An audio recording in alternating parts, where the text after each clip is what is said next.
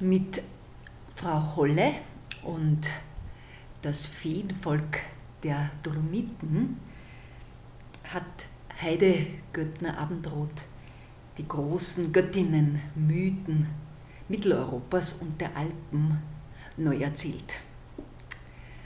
Ja, und ich lade dich ein, lehn dich gemütlich zurück, nimm dir Zeit für dich Lass uns diese alte Frau Holle-Geschichte gemeinsam anhören.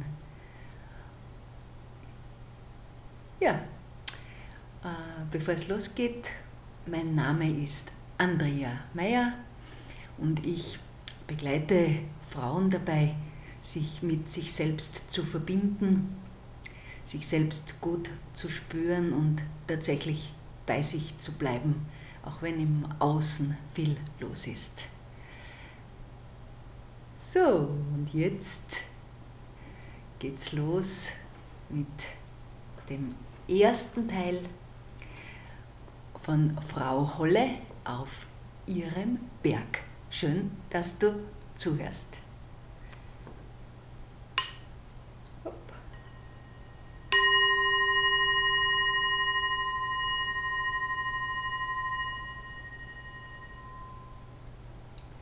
Es war einmal ein Mädchen.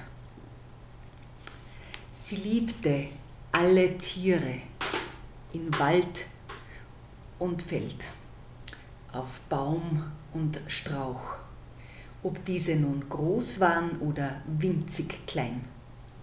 Sie spielte mit Hase und Igel, mit Mücken und Käfern, mit Eidechsen und Fröschen doch am liebsten spielte sie mit den Schlangen, den schwarzen, gelben und gezackt gezeichneten.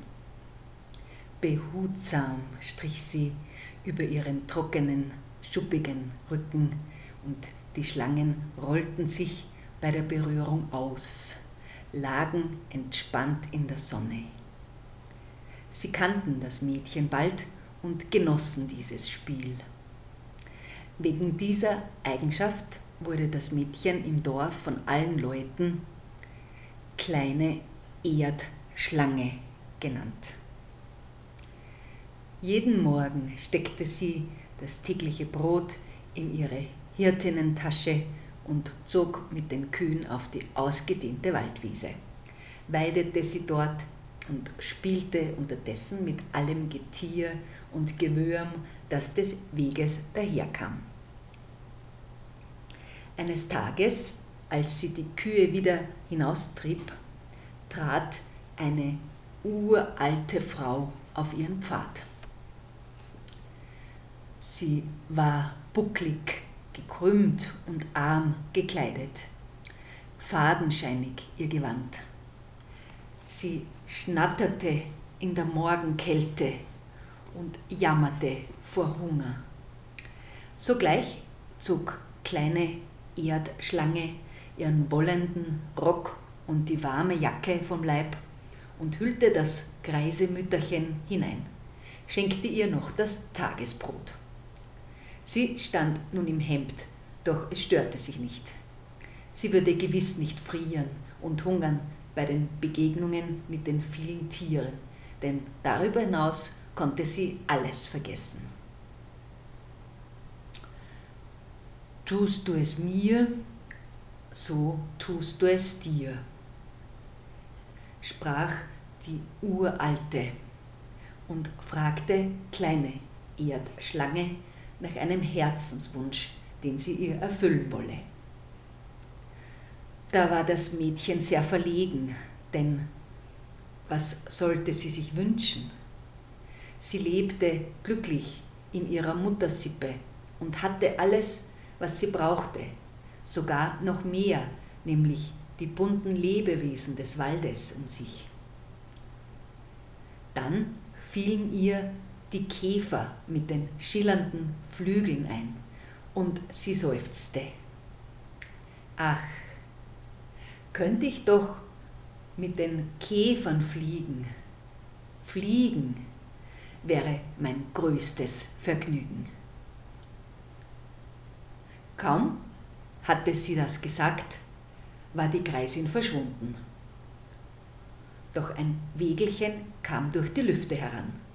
Es war ganz weiß und zierlich geschnitzt, und vier große Käfer zogen es an seidenen Riemen. Kleine Erdschlange stieg ein, die Käfer brummten mit ihren Flügeln und sanft hob sich das seltsame Gefährt, trug sie aufwärts über die Wiese dahin, über Büsche und Bäume, über den weiten Wald und die blauen Hügel. Sie lachte und klatschte in die Hände und war trunken vor Freude. Ebenso sanft senkte sich das Wägelchen wieder und sie landete weich am selben Ort, wo die Kühe grasten. Jeden Tag durfte sie nun eine Luftreise machen. Die Käfer brachten die kleine Kutsche herbei und los ging es über alle Vogelnester hinweg.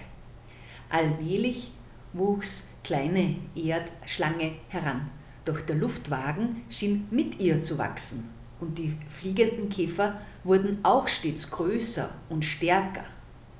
So wurde sie eine Jungfrau von 15 Jahren, aber noch immer hütete sie die Kühe und spielte mit dem Getier.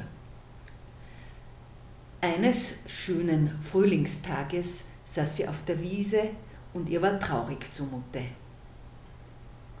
Sie fühlte Abschied im Herzen, doch sie wusste nicht warum.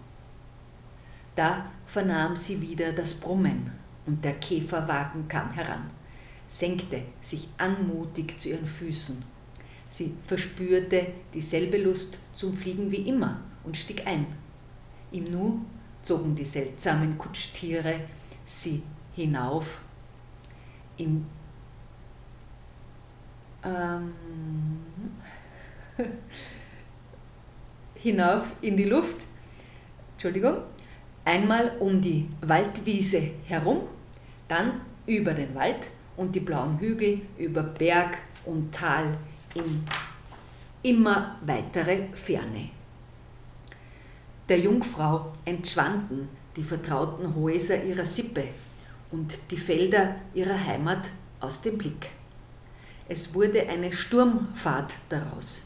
Der Zugwind zerrte an ihrem Kleid, die Haare schlugen ihr ins Gesicht, die seidenen Riemen pfiffen. Vergeblich rief sie den Käfern zu, die sausende Fahrt anzuhalten. Die starken Tiere schwirrten umso schneller, flogen hinaus ins Unbekannte. Die Geschwindigkeit nahm ihr den Atem und sie verlor zuletzt die Besinnung. Als sie wieder zu sich kam, lag sie auf einem hohen Berg. Weit blickte sie von seinem Gipfelplateau über die Gegend, die sich ergrünend unter ihr ausbreitete. Alles war ihr fremd. Über den Berg strich ein eiskalter Luftzug. Die Höhe war noch bedeckt von Schnee. So stand er einsam ragend, weiß über der Frühlingslandschaft an seinem Fuße. Verwirrt stand die Jungfrau auf und schritt auf dem Berg umher. Auf und ab führten sie die Bodenschwellen der großen Gipfelfläche. Sie war mit alten, schweren Tannen bestanden. Wasserquellen rauschten unter der Schneedecke. Als sie im Osten ein wenig den Steilhang hinabstieg, der die Hochfläche begrenzte, abwärts durch mächtige, zerborstene Basaltsäulen, wir durcheinandergewürfelt, blickte sie plötzlich auf einen kreisrunden Teich. Er lag unmittelbar unter dem Basalthang, die Oberfläche noch gefroren. Die andere Seite von einer schneebedeckten Wiese und einem Steinwall in Mondsichelform umgrenzt. Ein Schaudern erfasste sie, denn sie spürte, dass dies eine heilige Stätte war.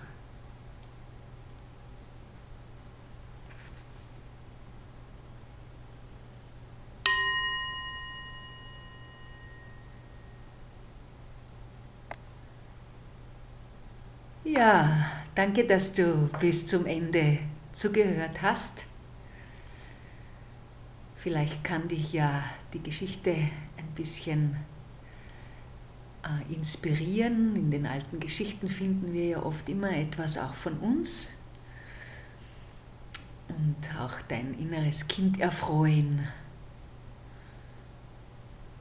Ja, gut, ich wünsche dir einen schönen Tag. Danke, dass du dir die Zeit genommen hast für dich. Und wir hören uns beim nächsten Mal, wenn es weitergeht mit dem zweiten Teil von Frau Holle auf ihrem Berg. Bis demnächst. Ciao, sagt Andrea.